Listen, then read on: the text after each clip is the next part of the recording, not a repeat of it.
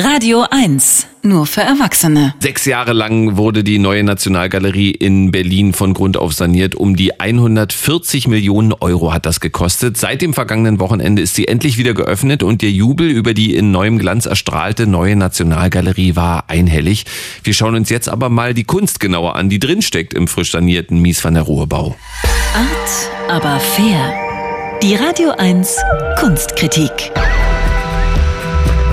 mit Marie Kaiser. Schönen guten Morgen, Marie.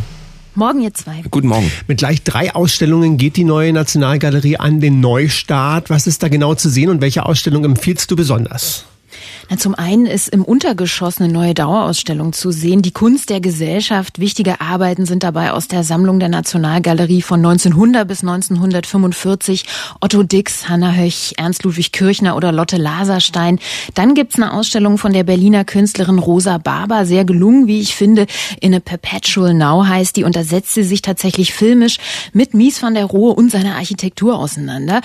Besten sollte man sich natürlich alle drei Ausstellungen ganz genau anschauen. Aber ich möchte mir eine mal ganz besonders rauspicken und das ist Minimal Maximal vom amerikanischen Bildhauer Alexander Calder, der die große Glashalle oben bespielt. Denn ich finde, Alexander Calders Kunst ist wirklich perfekt geeignet für den Neustart der neuen Nationalgalerie. Also wer da draußen vorbeigeht und durch die Fenster guckt, der hat endlich wieder mehr Durchblick, weil das neue Fenster sind, aber der wird auch unweigerlich reingelockt von Alexander Calders Skulpturen und den Mobiles, die so gehalten sind, oft in Blau, Rot, gelb oder schwarz und weiß. Und man will unbedingt rein, um dann auch das Kleine und Zarte aus der Nähe zu entdecken. Dann nehmen wir uns noch ein bisschen weiter mit in die Welt von Alexander Calder und seinen Arbeiten. Warum sind die so perfekt, wie du sagst, für diesen Neustart geeignet?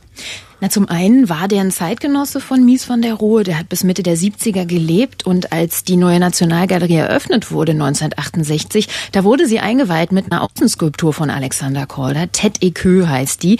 Kopf und, Köpfe und Schwanz und das ist so eine Stahlskulptur mit sieben grauen Spitzen und die ragen jetzt auch nach der Sanierung wieder in den Berliner Himmel. Also das passt perfekt, dass jetzt Alexander Calders Kunst wieder diese frisch sanierte Glashalle einweiht und äh, in der Mitte steht die größte Arbeit mit knapp sieben Metern. Five Swords heißt die fünf Schwerter. Das ist so eine rote Skulptur aus Stahl mit so sichelartigen Elementen, die sich aneinander anzulehnen scheinen und auch scheinbar nicht der Schwerkraft unterliegen. Aber Alexander Korda, der kann nicht nur so groß und raumgreifend. In so kleinen Schaukästen sind Miniskulpturen zu sehen und manche davon würden wirklich in die Hosentasche passen. Die sind vielleicht fünf Zentimeter hoch. So bezaubernde Miniaturwesen, ein kleiner blauer Pilz mit einem roten Fuß, an dem so eine zarte gelbe Feder mit Draht hängt. Fünf winzige Skulpturen, die passen in so eine kleine Zigarettenkiste. Die hat Alexander Calder mal für seine Frau gemacht als Geburtstagsgeschenk, damit sie die immer bei sich haben kann. Also das sind praktische Reiseskulpturen. Und viele von Alexander Calders Arbeiten sind eben nicht nur statisch. Nein, denn eigentlich war er wirklich der Meister der Bewegung. Er gilt ja als Wegbereiter der kinetischen Kunst, also der bewegten Kunst und als Erfinder des Mobiles. Und mit seinen Mobiles ist er wirklich weltbekannt bekannt geworden und die hängen jetzt auch von der Decke der neuen Nationalgalerie und sind immer so leicht in Bewegung. Moment, da wird der ganze Bums für 140 Millionen Euro saniert und dann zieht's wie Hechtsuppe? Nee, ich kann euch beruhigen, das ist nicht der Fall. Also ist auch nicht so, dass ich als Besucherin da jetzt durchlaufe und mal überall ein bisschen anstupsen darf, auch wenn die Verlockung wirklich groß ist. Es gibt tatsächlich ein, das heißt wirklich so, mobiles Aktivierungsteam und dann gehen dann da durch und stupsen die immer wieder an und bringen die in Bewegung. Zum Beispiel ein Mobile, das so mit weißen Metallscheiben, die nur durch Drähte verbunden sind und Gelenke. Und diese weißen Kreise, die scheinen so richtig umeinander herzutanzen, wie Schneeflocken. Und tatsächlich heißt die Arbeit auch Blizzard, also Schneesturm.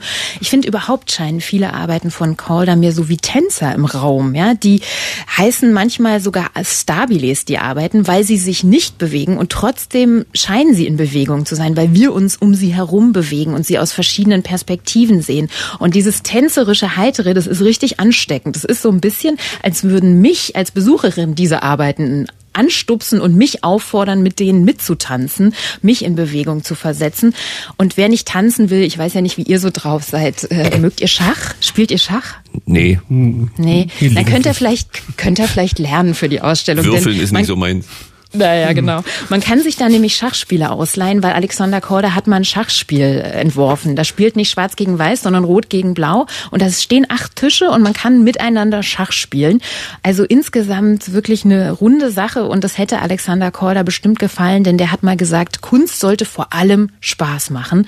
Und das Motto, das erfüllt die Ausstellung auf jeden Fall. Alexander Korda, minimal, maximal ist noch bis zum 13. Februar des kommenden Jahres zu sehen in der neuen Nationalgalerie in der Potsdamer Straße in Berlin Mitte geöffnet ist an allen Tagen außer Montag. Sie sollten am besten online ein Zeitfenster-Ticket buchen. Der Eintritt für alle drei Ausstellungen kostet 14, ermäßigt 7 Euro. Dankeschön, Marie. Danke euch. Art, aber fair. Die Radio 1 Kunstkritik. Jetzt auch als Podcast.